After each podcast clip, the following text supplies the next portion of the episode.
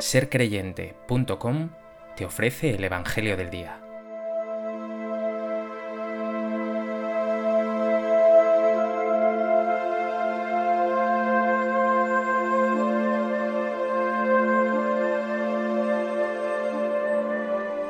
Del Evangelio de Mateo. Cuando se acercaban a Jerusalén y llegaron a Betfagé, en el monte de los olivos, envió a dos discípulos diciéndoles, Id a la aldea de enfrente. Encontraréis enseguida una borrica atada con su pollino.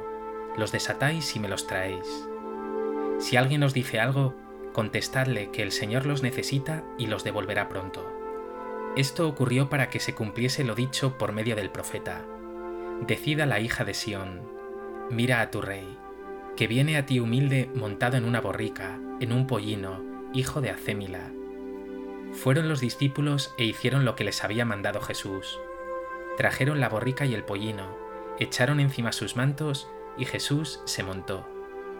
La multitud alfombró el camino con sus mantos. Algunos cortaban ramas de árboles y alfombraban la calzada. Y la gente que iba delante y detrás gritaba, Osana al Hijo de David. Bendito el que viene en nombre del Señor, Osana en las alturas. Al entrar en Jerusalén Toda la ciudad se sobresaltó preguntando, ¿quién es este? La multitud contestaba, es el profeta Jesús, de Nazaret de Galilea.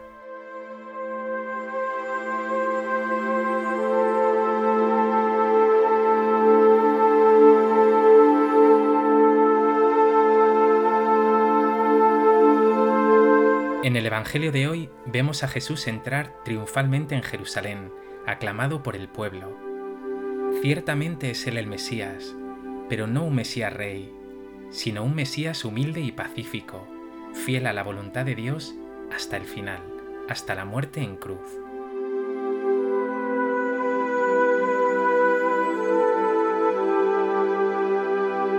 A propósito de esta celebración del Domingo de Ramos, me gustaría compartir contigo tres reflexiones. En primer lugar, en el Domingo de Ramos conmemoramos la entrada mesiánica de Jesús en Jerusalén. Pero el Domingo de Ramos es, además y sobre todo, la puerta de entrada a la Semana Santa, la semana grande de la fe cristiana, en la que celebramos los misterios más importantes de nuestra fe, la muerte y la resurrección de Cristo. Hoy, en la liturgia de la misa, se lee primero este texto del Evangelio que hemos escuchado, y a continuación el relato completo de la pasión del Señor. Con este doble Evangelio se nos hace ver que este Mesías, aclamado hoy y que veremos pleno de vida y gloria en la resurrección, realizará su misión en fidelidad al Padre a través de su muerte en la cruz. Por tanto, exaltación y gloria y humillación y muerte. De ahí el color rojo de la liturgia, que nos muestra cómo esta entrada de Jesús en la ciudad santa es también la entrada del Señor en su pasión y muerte. Pregúntate ahora, ¿con qué actitud vas a pasar tú con Jesús esta puerta de la Semana Santa? ¿Vas a entrar con una actitud de centramiento en ti mismo y en tus preocupaciones, lleno de superficialidad y mil despistes? ¿O vas a entrar con el corazón preparado para aprender del amor y de la entrega de Jesús viviendo estos días con profunda espiritualidad.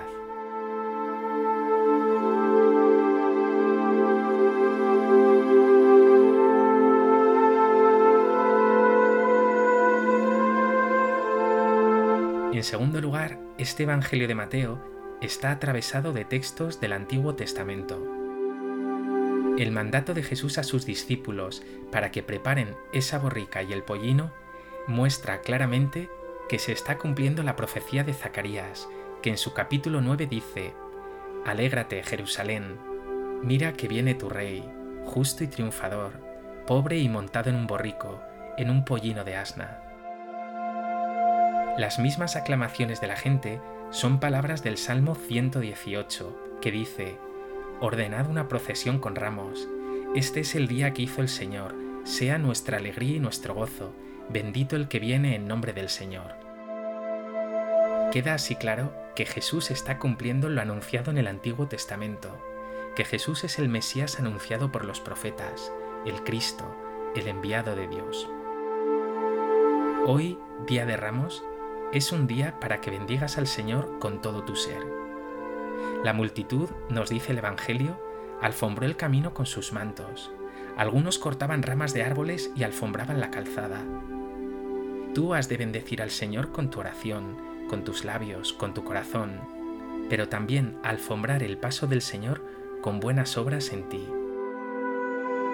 ¿Bendices al Señor que viene con una actitud de esperanza, de generosidad y de entrega?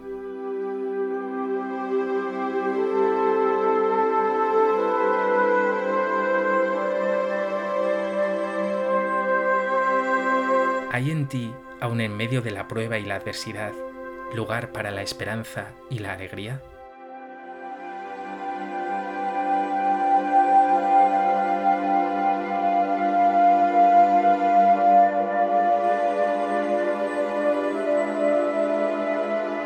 En tercer lugar, es importante que vuelvas tu mirada a la escena.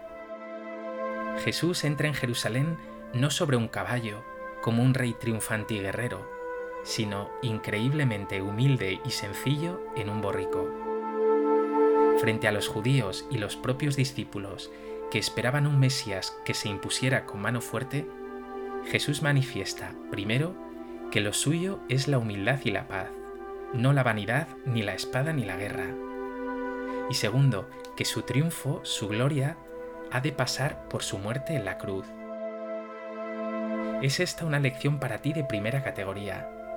Como seguidor de Jesús, lo tuyo ha de ser poner siempre paz, no tensión ni violencia.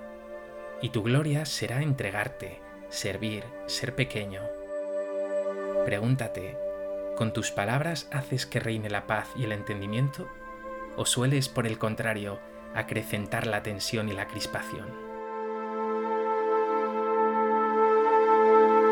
¿Hay en ti verdadera humildad y servicio o te buscas demasiado a ti mismo?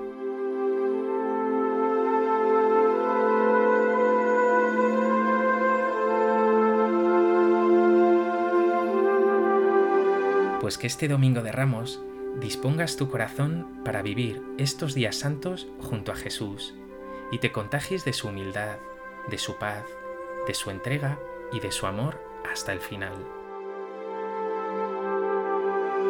Señor Jesús, hoy te digo de corazón junto a esa multitud, bendito el que viene en nombre del Señor, osana en las alturas.